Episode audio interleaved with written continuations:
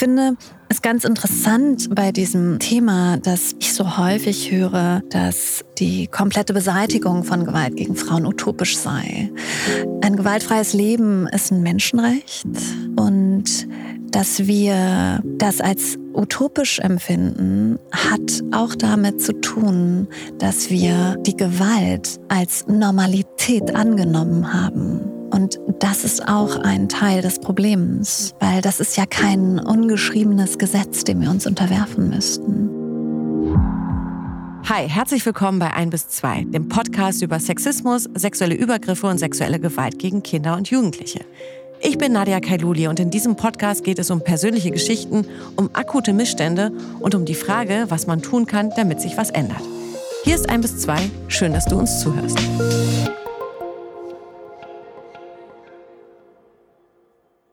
Häusliche Gewalt, das klingt fast ein wenig zu harmlos für das, was es meint. Überwiegend Frauen werden zu Hause von Männern geschlagen, misshandelt, vergewaltigt, getötet.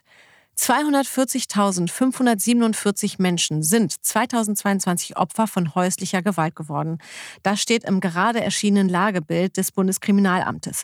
Das sind 8,5 Prozent mehr als im Vorjahr. Und gleich vorab für diejenigen, die an dieser Stelle einwenden, ja, aber auch Männer werden doch Opfer häuslicher Gewalt. Wieso geht es denn hier schon wieder nur um die Frauen? Da sage ich, ja, das stimmt, Männer auch, aber zwei Drittel der Opfer sind weiblich und fast 80 Prozent der Täter sind, ja, genau, Männer. Warum wird aber so wenig dagegen unternommen? Das bespreche ich heute mit Asha Hidayati. Sie ist Anwältin, vertritt betroffene Frauen und hat ein Buch darüber geschrieben. Die stille Gewalt heißt es und ich freue mich, dass sie heute bei uns ist. Asha Hidayati, herzlich willkommen bei 1 bis 2. Hallo, danke für die Einladung. Schön, dass du da bist. Und ich muss direkt sagen, ich glaube, du bist eine der Rechtsanwältinnen, die in den letzten Wochen und Monaten so viel Medienpräsenz hatten. Ich kann mich gar nicht erinnern, ob ich überhaupt eine Rechtsanwältin kenne, die so präsent in den Medien war. Es ging um dein neues Buch, Die mhm. stille Gewalt. Hast du das Gefühl, die Leute wollen drüber reden, damit sie sagen, check, wir haben drüber gesprochen? Oder weil die wirklich eine Veränderung in der Gesellschaft wollen und deswegen sagen, Ascha, wir müssen drüber sprechen, endlich sagt's mal eine und schreibt's nieder? Ich glaube, dass es schon ein großes Interesse gibt an dem Thema, weil es aber auch den Bedarf gibt. Also diese Entwicklungen hin zu dem Thema, die gibt's ja schon seit Jahren. Ne? Also es wird zum Glück ja schon seit Jahren mehr medial aufgenommen. Häusliche Gewalt ist immer mehr Thema in den Medien. Viel zu wenig, wenn wir uns die Zahlen anschauen. Ich bin auch nicht die Erste, die von diesen Missständen spricht. Also es gibt auch einige vor mir, die auch viele Fraueninitiativen, die schon seit Jahrzehnten eigentlich Forderungen aufstellen. Und ich wiederhole ja auch nur das, was viele vor mir gesagt haben. Ich habe nur tatsächlich das Glück, dass das Buch relativ viel ja, Aufmerksamkeit und Medienecho bekommen hat in den letzten Monaten. Das ist für das Thema natürlich sehr schön. Mhm. Du hast es schon gesagt, die Zahlen sprechen für sich. Du bist jetzt nicht die Erste, die darüber spricht. Jetzt könnte man meinen, ja, die Zahlen sind ja vor allem wegen Corona dann mal ans Licht gekommen und äh, groß geworden. Ja, man hing zu Hause rum, man war frustriert und da kann es natürlich dann passieren, dass man die Kontrolle verliert. Nun liegt ja die Pandemie ein bisschen hinter uns und die Zahlen zeigen, äh, nee, also ich glaube, Corona war es alleine dann nicht. Wie ist das jetzt für dich, dass du damit eben jetzt rauskommst mit diesem Buch, wo es um häusliche Gewalt geht und man sich nicht mehr damit rechtfertigen kann, dass Corona daran schuld ist? Die Zahlen steigen ja auch schon seit Jahren. Die steigen ja seit sie erhoben werden, seit 2015 also auch vor Corona. Und das sind Zustände, die die Politik auch kennt. Ja, auch die Zahlen kennen die Politik. Und die Politik weiß auch, dass schon seit Jahren Frauenhausplätze fehlen, dass zu wenig in die Prävention investiert wird. Das ist auch nichts Neues. Es war nur tatsächlich für das Thema besonders gut, dass es während der Corona-Pandemie so medial präsent war. Aber es ist natürlich überhaupt nichts Pandemiespezifisches, überhaupt mhm. nicht. Mhm. Jetzt hast du es schon angesprochen, es geht um häusliche Gewalt, es geht um Partnerschaftsgewalt. Und dann könnte man sich ja fragen, naja gut, häusliche Gewalt, Partnerschaftsgewalt, das ist doch sehr privat. Warum spricht äh, Ascher überhaupt die Politik an? Ich glaube, genau das ist das Problem, also eins der Probleme, dass wir häusliche Gewalt immer noch viel zu sehr in den privaten Bereich verorten. Auch das Wort häusliche Gewalt. Ne? ist schon schwierig. Gewalt ist ja, es ist ja eine männliche Gewalt gegen die Partnerin, ne? nicht häuslich.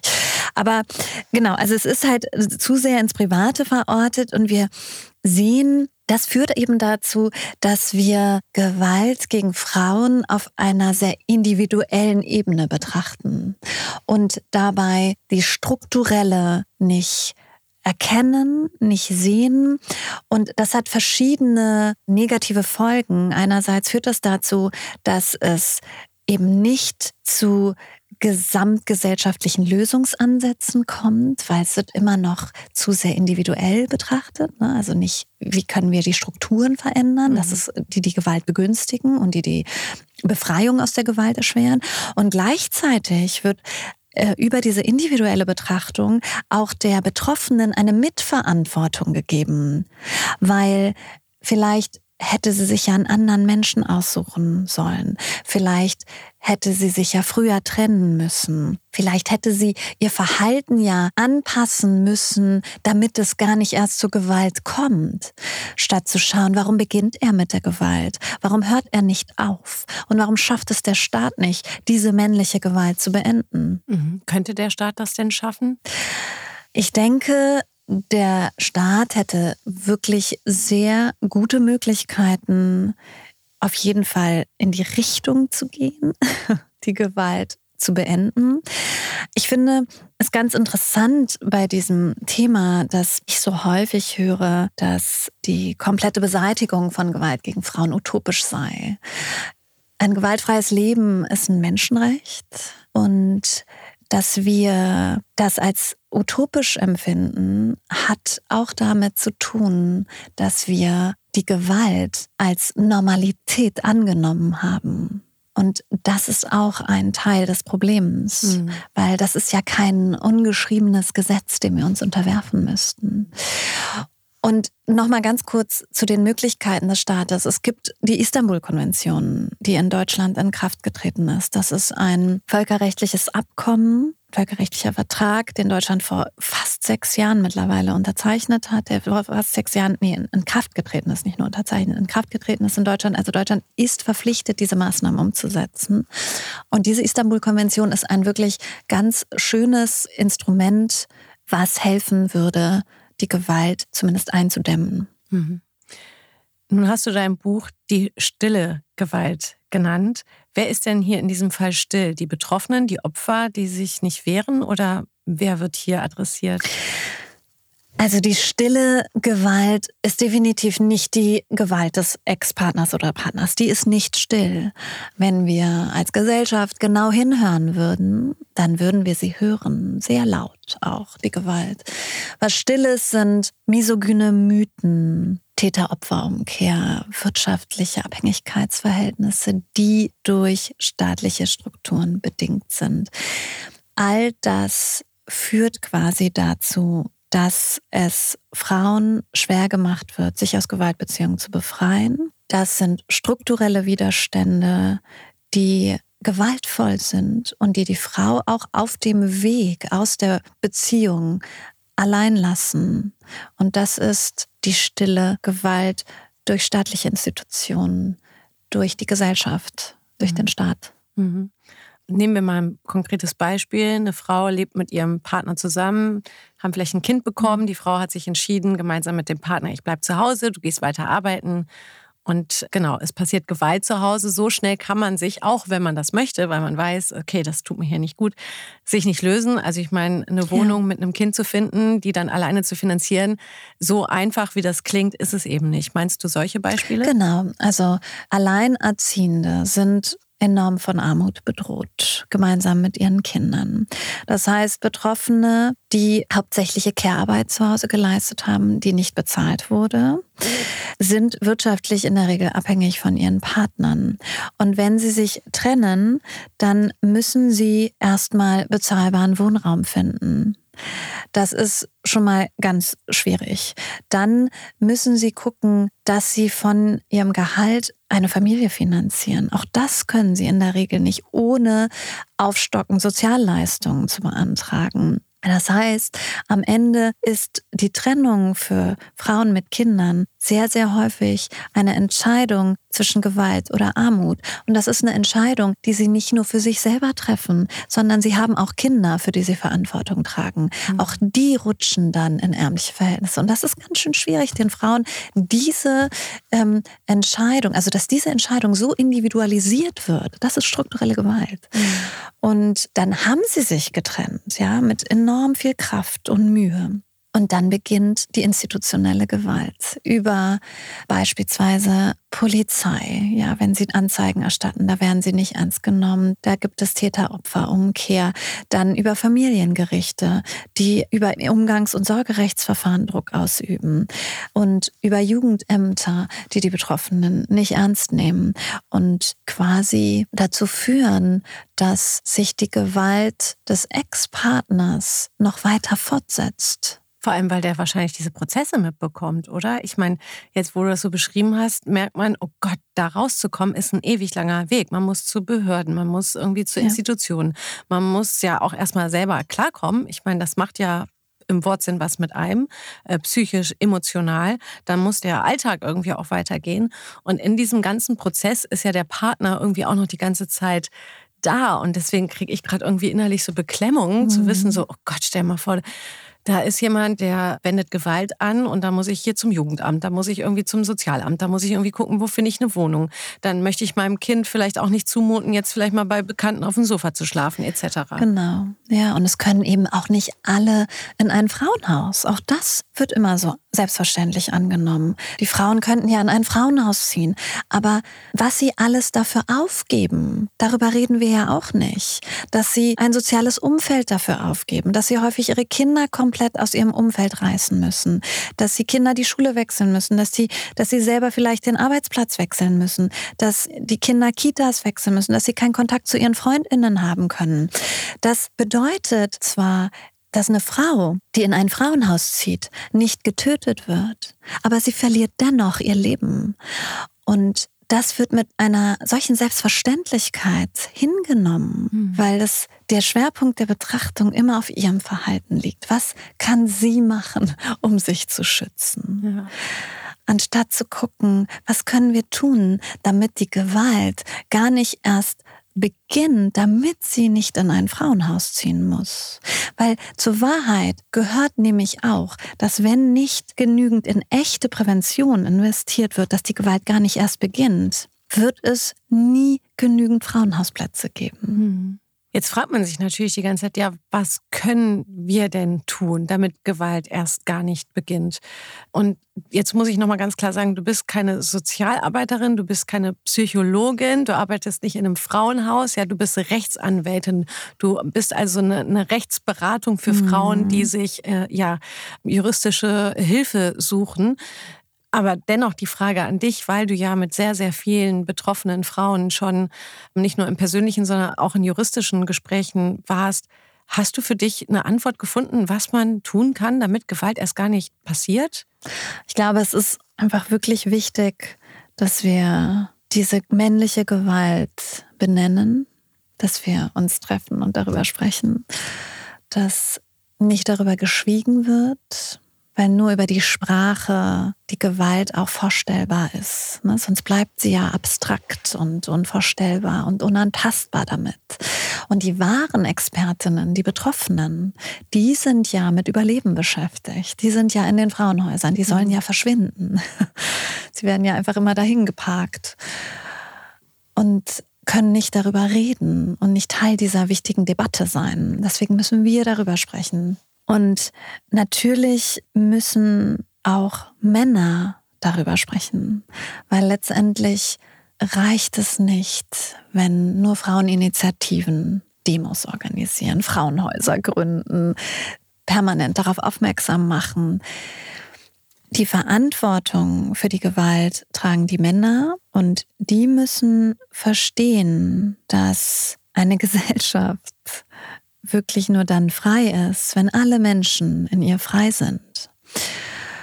Und dass eben Gewalt gegen Frauen und Femizide nur die Spitze des Eisbergs sind. Mhm.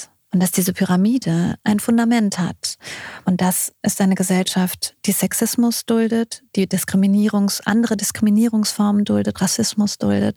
Und in solchen Momenten dann aufzustehen, auch als Mann, und zu sagen, Moment, diese kleine Grenzüberschreitung gerade, die ist nicht in Ordnung. Oder diese sexistische Beleidigung gerade, das fand ich nicht okay. Und ich lache jetzt auch nicht darüber, um einfach mitzumachen, sondern mhm. ich sag was dagegen. Das ist super wirkmächtig. Ich habe gerade irgendwie so daran gedacht, so dass die Frauen nicht, also dass die Frauen nicht alleine eben auf die Straße gehen und demonstrieren für Frauenrechte oder so, ich habe ich jetzt irgendwie an Mexiko denken müssen, mhm. weil da gehen ja jährlich Frauen wirklich mhm. in Massen in Mexico City auf die Straße mhm. gegen Femizid, ja. Mhm.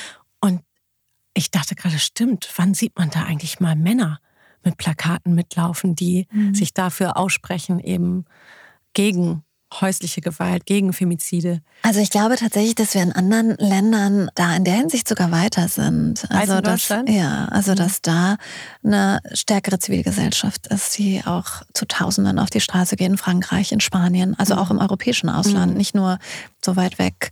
In Lateinamerika ist es enorm. Ne? Also die zivilgesellschaftlichen Bewegungen sind super stark. Die haben sogar dazu geführt, dass es in Argentinien, dass da der Schwangerschaftsabbruch entkriminalisiert wurde. Mhm. Da sind wir noch nicht in Deutschland. Ja. Nur in Argentinien haben wir jetzt leider einen neuen. Ja, das ist ja. furchtbar. Okay, da reden wir jetzt gar nicht drüber. Aber ähm, ich habe, weißt du, woran ich gerade denken musste? An Männer, die uns jetzt zuhören und sich jetzt eigentlich gar nicht darauf konzentrieren, was wir sagen, sondern sich die ganze Zeit darauf konzentrieren, Mann, jetzt verallgemeinern die aber ganz schön. Ja, ja, die Männer, Not die. All men. Ne, das sind ja nicht alle Männer und so. Was können wir jetzt tun, damit die dranbleiben und jetzt nicht abschalten und sagen, ja, ja, ihr verallgemeinert ja alle? Ich glaube, wir können und müssen ihnen zutrauen, dass sie so stark sind, da jetzt durchzugehen und ihre Privilegien anzuerkennen und sich für uns und mit uns gemeinsam zu engagieren. Weil ich glaube, und das ist wirklich, das möchte ich noch einmal betonen, wenn wir uns anschauen, wie stark rechtsextreme Bewegungen in Deutschland werden. Das führt ja auch, also die sind ja auch verbunden mit Motiven der Frauenunterdrückung. Ne? Also alle totalitären, faschistischen Ideologien eint dieses Motiv der Frauenunterdrückung. Und da findet ein enormer Backlash statt auch. Da, glaube ich, müssen auch Männer, die jetzt vielleicht zuhören und sich gerade aufregen, verstehen, dass diese Bedrohung für die freie Gesellschaft durch Rechtsextreme beispielsweise, dass das nicht nur Bedrohung, eine Bedrohung ist für mehrfach marginalisierte Personen, sondern eine Bedrohung auch für sie, weil auch sie ja Teil einer freien Gesellschaft sein wollen. Und vielleicht kriegen wir sie darüber, vielleicht verstehen sie dann auch, dass sie sich mit uns gegen Diskriminierung einsetzen sollten. Mhm. Jetzt gerade hatte ich so einen anderen Gedanken, und zwar nicht an die Männer, sondern an die Frauen, die uns zuhören und sagen, ja, ich kann all das, was Ascha sagt, so gut nachempfinden, weil ich es selber erlebt habe. Aber ich habe es nie jemandem erzählt und ich möchte es auch nie jemandem erzählen. Nun triffst du ja die Frauen, die sich öffnen, dir gegenüber zumindest öffnen und sagen, ich brauche jetzt hier Rechtsbeistand. Aber erlebst du auch immer wieder Frauen dann, die sich bei dir Rechtsbeistand suchen, äh, Hilfe suchen im, im juristischen Sinne, wo die aber sagen, aber das darf meine Familie, meine Freunde, die dürfen das alles nicht wissen, was bei mir zu Hause eigentlich los war? Ja, absolut. Und das ist auch okay. Also ich bin auch nicht da, um ihnen Ratschläge zu geben. Ne? Also ich sage ihnen, was sie für Möglichkeiten haben und sie sollen entscheiden, sie sollen selbstbestimmt sein, sie sollen den Moment haben, in dem sie autonom entscheiden können, sich selbstwirksam fühlen können. Und ich glaube, ein ganz großes Problem in dem Bereich ist die Scham, also dass sich Betroffene schämen. Und da müssen wir schauen, was wir gesellschaftlich falsch machen, dass sich Betroffene schämen. Sie schämen sich, obwohl sich der Täter eigentlich schämen müsste. Hm. Und Scham ist so ein ganz, ganz wirkmächtiges Machtinstrument, weil es gar keine Unterdrückung von außen bedarf, sondern die Betroffenen wehren sich von sich heraus nicht. Hm. Und da müssen wir uns anschauen, wie verschränkt ist Gewalt gegen Frauen, also das, die Gewalt durch den Partner, gemeinsam mit Täter-Opfer-Umkehr und Victim Blaming. Wie führt das dazu, dass die Betroffenen sich so sehr schämen für Taten, für die er sich schämen sollte? Ja. Nun habe ich mich lange damit auseinandergesetzt, als ich wusste, dass du zu uns kommst. Wie findet man den Weg zu dir? als Frau, die häusliche Gewalt erlebt und sagt, ich brauche jetzt einen Anwalt, ich brauche jetzt eine Rechtsanwältin, die mich, ich weiß nicht, die mich hier rausholt, die mir sagt, welche Rechte ich habe oder warum mhm. kommt man zu dir? Also ich muss dazu sagen, zurzeit kommt man nicht so wirklich gut zu mir, weil ich gerade gar keine Mandantin annehme. Aber wenn man jetzt zu Familienrechtsanwälten, die sich in dem Bereich engagieren und dafür eintreten, wenn man zu denen geht, dann ist es der Regelfall, dass die Frauen von Frauenhäusern, Frauenberatungsstellen geschickt werden oder über Freundinnen von den Anwältinnen gehört haben und dann entweder kommen, wenn gerade die Trennung vollzogen wurde, oder, und das sind nochmal heiklere Situationen kommen, wenn sie noch in der Partnerschaft sind und sich erstmal beraten wollen, beraten lassen wollen, was sie für Rechte haben, wenn sie sich trennen. Und das sind dann häufig auch Fälle, in denen sie erstmal nochmal wieder zurückgehen und dann sich vielleicht ein paar Monaten wieder beraten lassen und dann irgendwann den Absprung schaffen. Mhm. Das sind so die klassischen Wege. Ja, aber nun ist es ja so, das äh, beschreibst du ja auch gut in deinem Buch und hast es heute auch schon ein bisschen angedeutet, zum Beispiel die wirtschaftlichen Strukturen. Mhm. Ne? Das ist ja so ein Thema. Wenn ich mich jetzt trenne, ich schaffe das nicht, die Miete allein zu zahlen. Ne? Da fängt es ja schon an ja. und da ist der Kühlschrank noch nicht mal mit befüllt für zum Beispiel die Kinder. Nun ist ja äh, eine Rechtsanwältin äh, nichts, was man umsonst bekommt. Inwieweit ja. können sich Menschen Menschen eine Rechtsberatung in dem Fall oder vor allem Frauen nicht leisten? Also es gibt die Möglichkeit der Beratungshilfe. Das hat aber auch eben wieder bürokratische Hürden. Ne? Da muss man, den muss man auch wieder beantragen, den Beratungshilfeschein. Da muss man eben schauen, es gibt Menschen, also Gewaltbetroffene, die haben auch nicht immer die Ressourcen, also auch die zeitlichen oder emotionalen Ressourcen, sich auch noch um solche Sachen zu kümmern. Und dann gibt es Betroffene, die bekommen den Beratungshilfeschein auch gar nicht, weil sie genug Geld verdienen gemeinsam mit dem Partner, weil er halt genug Geld verdient, aber sie haben trotzdem keinen Zugriff zum gemeinsamen Konto, weil er alle Ein- und Ausgänge kontrolliert. Das ist eine Form der wirtschaftlichen Gewalt. Mhm. Das heißt, sie bekommen einerseits den Beratungshilfeschein nicht, weil auf dem Konto genug Geld ist, aber andererseits haben sie keinen Zugang zu diesem Konto und brauchen dann irgendjemanden, der ihnen das Geld leiht. Ich habe solche Fälle auch schon häufig gehabt. Und dann sind das Betroffene, die kein soziales Umfeld mehr haben, weil er hat sie ja schon über Jahre isoliert. So gefangen sind sie. Ja.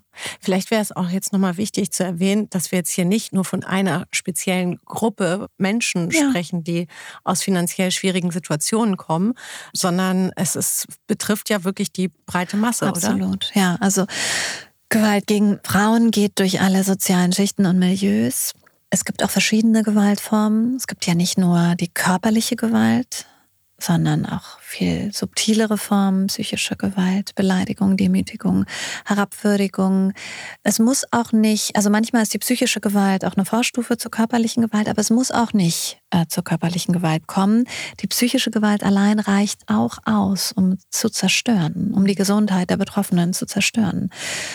Ganz viele Betroffene sagen auch in den Beratungsgesprächen, dass die Wunden, die durch die körperliche Gewalt verursacht wurden, dass die geheilt sind, aber dass die Demütigungen in Form der psychischen Gewalt, dass die immer noch spürbar sind. Hm. Zum Beispiel ins Gesicht spucken. Ja, kann man sagen, der ja. hat dich doch nicht geschlagen, aber ja. das ja. ist schon, das ist Gewalt eben. Natürlich. Ja. Ja, absolut. Eine absolute Machtdemonstration, Herabwürdigung. Mhm. Es ist ganz klar, das ist ein Kleinmachen der anderen Person und sie fühlt sich dann auch klein. Mhm. Wie ist das für dich jetzt als Rechtsanwältin? Du hättest ja auch ein anderes Fachgebiet raussuchen können. Ja, du bist im Gebiet Familienrecht, berätst, machst auch Meditation. Wie ist es für dich zu wissen, oha, da ist echt ein Bedarf und ich komme hier eigentlich gar nicht mehr raus? ähm, jetzt hast du ein ja. Buch geschrieben. Hast du dir jemals die Frage gestellt, hätte ich mich mal auf was anderes konzentriert? Arbeitsrecht ja. oder so? Tatsächlich ja. Zwischendurch gab es mal so Situationen, wo ich dachte, oh Gott, ich hätte mir mal was ganz anderes suchen sollen. Aber ich muss ganz ehrlich sagen, im rechtlichen Bereich finde ich alles andere so unglaublich langweilig, dass ich, wenn ich mal was anderes mache, was ganz anderes machen würde, glaube ich, würde komplett aussteigen. Jetzt ist es nun so, dass ich schon auch ein bisschen auf mich selber achte und mhm. gucke, also nicht mehr Vollzeit in dem Bereich arbeite, sondern auch als Gastdozentin an der Hochschule bin und lehre. Und das ist für mich ein ganz schöner Ausgleich, weil das nochmal eine ganz andere Blase ist. Mhm. Die jungen Studierenden, die noch so sehr motiviert und viel Hoffnung mitbringen.